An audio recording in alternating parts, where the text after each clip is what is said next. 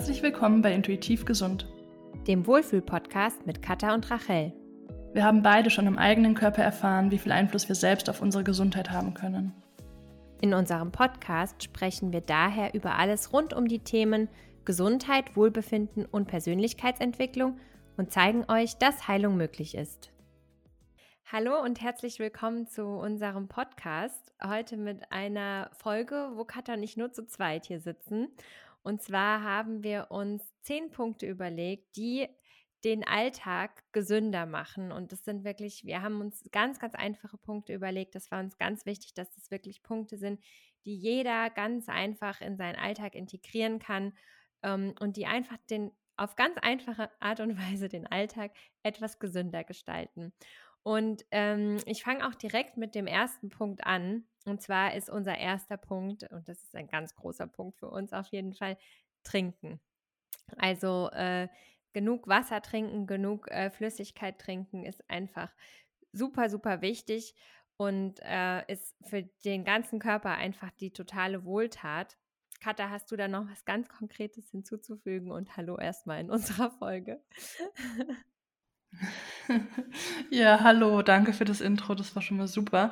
Ähm, ja, beim Wassertrinken oder beim Trinken allgemein ähm, gebe ich immer gerne den Tipp, dass man direkt mit Wasser in den Tag startet, ähm, dass man halt einfach da schon mal den Körper hydriert und ähm, dann ist schon mal einfach ein kleines Stück geschafft von dem ganzen Wasser, was man den Tag über trinken ähm, sollte. Und ähm, fühlt sich, glaube ich, auch irgendwann gut an. Und die meisten Menschen, die direkt nach dem Aufstehen Wasser trinken, die brauchen das dann auch einfach irgendwann. Und ähm, das ist ja das Schöne, dass es einfach irgendwann Routine wird.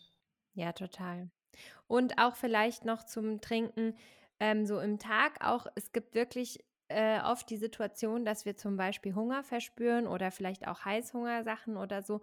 Und manchmal kann das einfach vom Zeichen im Körper, ähm, ein Zeichen vom Körper sein, dass er eigentlich dehydriert ist und total Durst hat und nicht genug getrunken hat.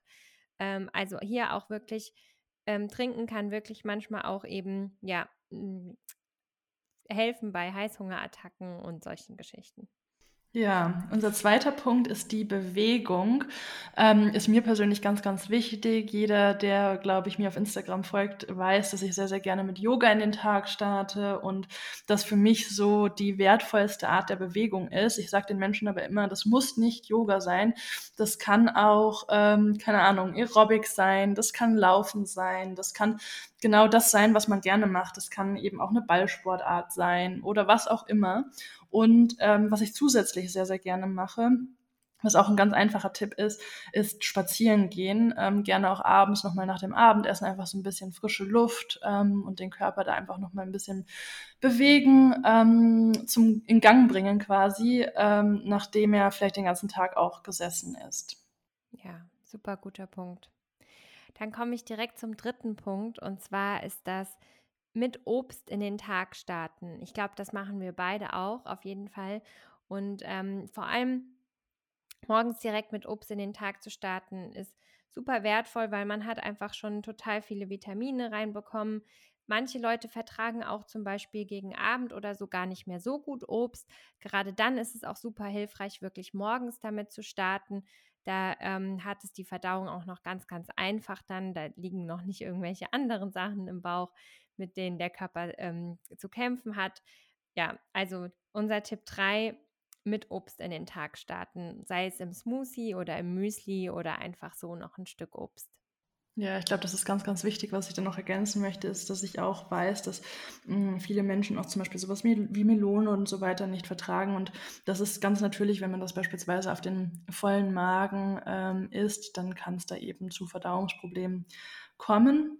Und man kann natürlich auch, ähm, wenn man jetzt sagt, man möchte absolut nicht mit äh, Obst in den Tag starten, dann einfach mal ähm, Snacks durch Obst ersetzen und da einfach konsequent sein und sagen, man isst am Nachmittag einfach einen Apfel. Genau. Unser nächster Punkt ist das Gemüse und das sagt sich natürlich immer so leicht und ist auch jedem klar, dass man mehr Gemüse essen sollte.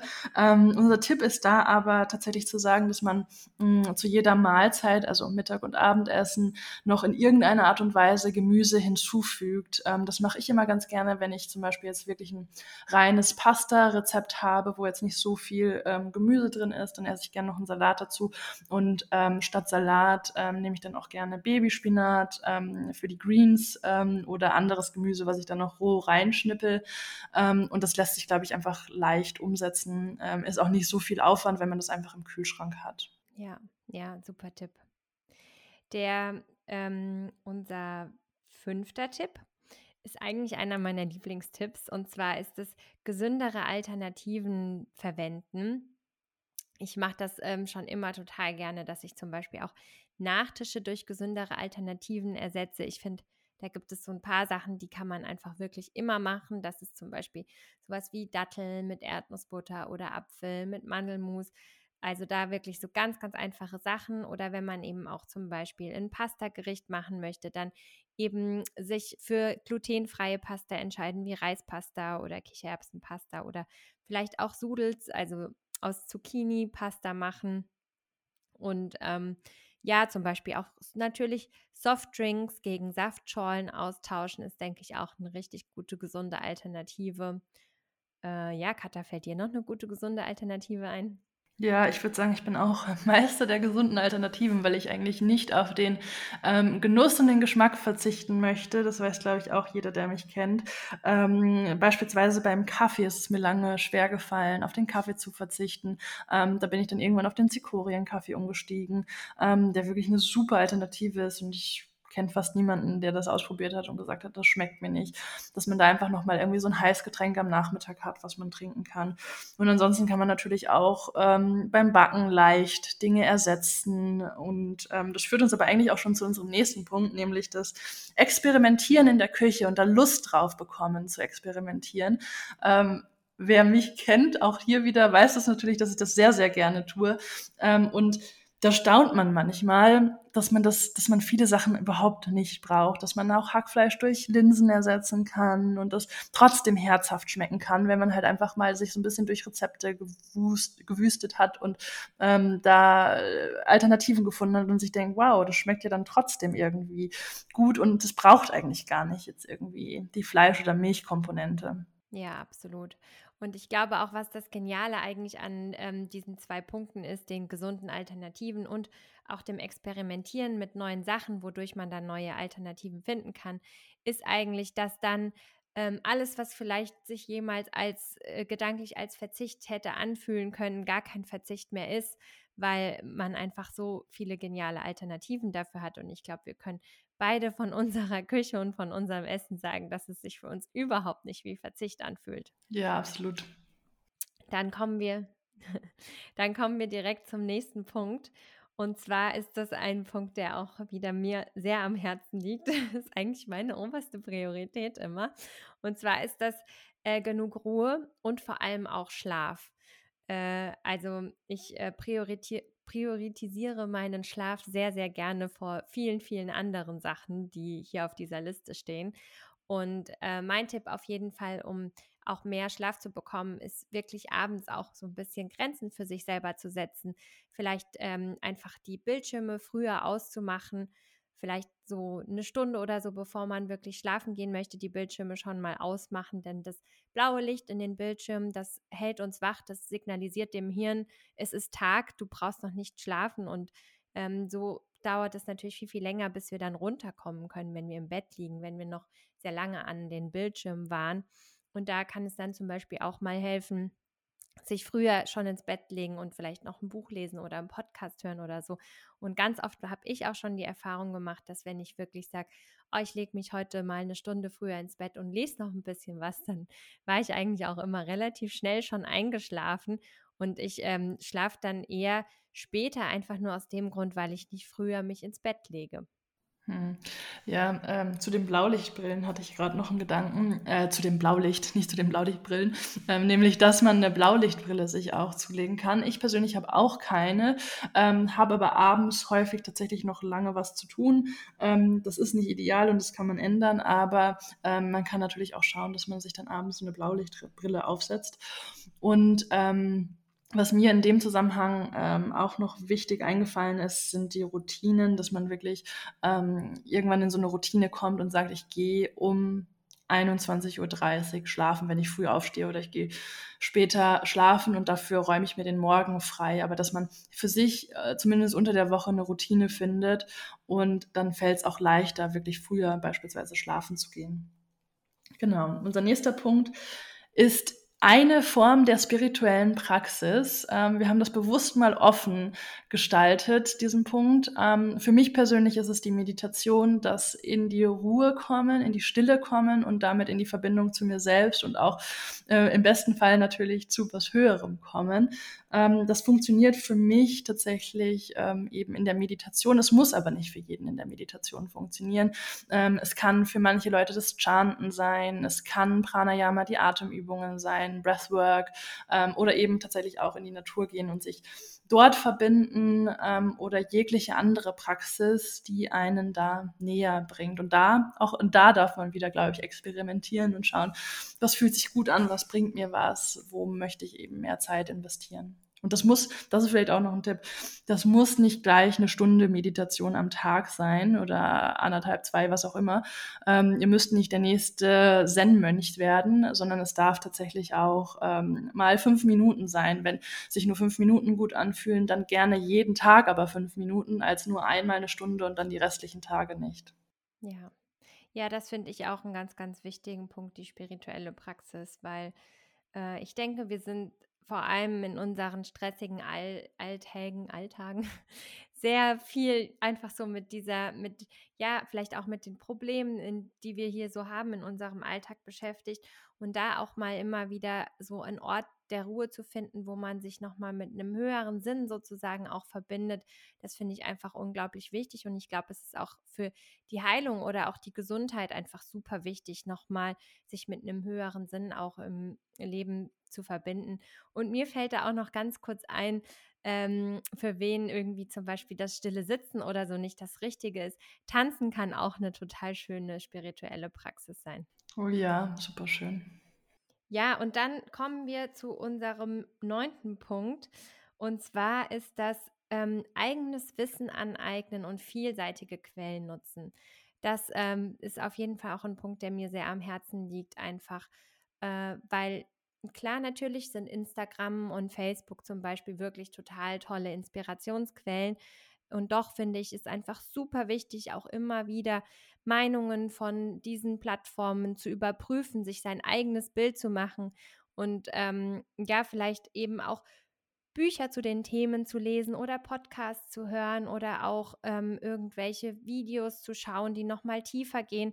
Ganz oft sind dann ja doch die Informationen, die wir auf Instagram oder Facebook finden, natürlich super gute, tolle Inspiration und doch aber auch manchmal können sie sehr oberflächlich sein und an der Oberfläche kratzen. Und mit Büchern oder Podcasts oder so kommt man hier natürlich nochmal viel, viel tiefer rein ins Thema und kann ähm, hiermit sich eben auch wirklich nochmal ein eigenes Bild machen und eigene Möglichkeiten auch nochmal für den eigenen Weg entdecken. Ich denke, das ist auch vor allem für diejenigen, die ähm, unter euch auf dem Heil eigenen Heilungsweg sind zum Beispiel oder so, glaube ich, ist es wirklich so wertvoll, immer wieder auch neue Möglichkeiten für Heilung zu sehen und neue ähm, Türen sozusagen für den eigenen Weg zu finden. Ja, ich finde es auch in dem Zusammenhang super wichtig, vielseitige Quellen mit einzubeziehen und nicht die Scheuklappen aufzusetzen und zu sagen, das ist jetzt mein Meister, das ist die einzige Wahrheit, die es gibt, weil die Realität ist, es gibt ganz viele Wahrheiten. Und am Ende ist es das Ziel, Meister für seine eigene Gesundheit zu werden und Meister für seinen eigenen Körper zu werden. Und ähm, da ist es halt wichtig, die verschiedensten Informationen zusammenzubringen. Und das bringt mich auch tatsächlich zum letzten Punkt, ähm, Selbstliebe praktizieren. Ähm, das klingt jetzt auch wieder so ein bisschen flach und oberflächlich und jeder weiß, es ist gut, wenn wir uns selbst lieben und es ist oft gar nicht so einfach. Aber ich finde, das ist das steht auch in Wechselwirkung mit diesen ganzen Praktiken, die wir jetzt gerade ähm, vorgeschlagen haben, ähm, weil wir tun das alles, um auch in diesem Zuge Selbstliebe zu praktizieren, weil all das, was wir für uns tun, tun wir dann aus Selbstliebe. Und wenn wir es uns selbst wert sind, dann ist es gleichzeitig so, dass diese ganzen Punkte, die wir euch vorgestellt haben, viel einfacher fallen. Denn wir tun sie ja dann gerne für uns, denn wir sind es uns eben selbst wert, diese Zeit vielleicht auch zu investieren oder diese, diese Dinge zu ändern. Und ähm, ein ganz schönes Bild, was ich in dem Zusammenhang immer gerne nutze, ist, dass wir unseren eigenen Körper wirklich als Tempel ansehen sollten, für den wir eben gerne Opfergaben geben. Und das fühlt sich dann auch nicht als Opfergabe an, denn ähm, ich glaube, kein kein Gläubiger ähm, geht zum Tempel und sagt, oh Mist, ich muss jetzt die Opfergabe geben, denn er tut das gerne, er tut das eben aus Hingabe. Hm, so schön. Ja, und ich finde auch da eben das, was du auch gesagt hast, natürlich Selbstliebe praktizieren, kennt jeder, weiß jeder. Und doch ist es nicht so einfach. Und hier auch einfach da mit sich selber im Mitgefühl sein und verständnisvoll mit sich selber umgehen und nicht von sich zu erwarten, das direkt alles von einem Tag auf den nächsten super toll umzusetzen, sondern sich dem Ganzen wirklich auch Stück für Stück zu nähern, immer mit einem kleinen Schritt nach dem nächsten und einfach Schritt für Schritt mehr auf die eigenen Bedürfnisse hören, ähm, ja genau, mehr so kleine Routinen im Alltag ähm, integrieren, die für die eigene Gesundheit sind, das glaube ich, stärkt die Selbstliebe ganz automatisch langfristig. Ja, ich glaube, das mm, ist auch ein bewusster, schöner Schluss für unsere heutigen Tipps. Ähm, schreibt uns gerne bei Instagram an, ähm, was noch eure ähm, Routinen im Alltag sind, die da mehr Gesundheit reinbringen. Und dann, ähm, ja, freuen wir uns auf nächste Woche schon. Mach's gut, Katha. Ciao.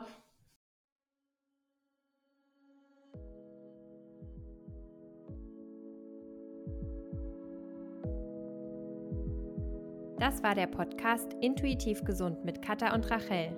Wir freuen uns sehr, dass du eingeschaltet hast. Hinterlasse uns gerne dein Feedback unter dem YouTube-Video zu dieser Folge oder bei Instagram unter @mindfulrachel oder @katharina.nicoladi.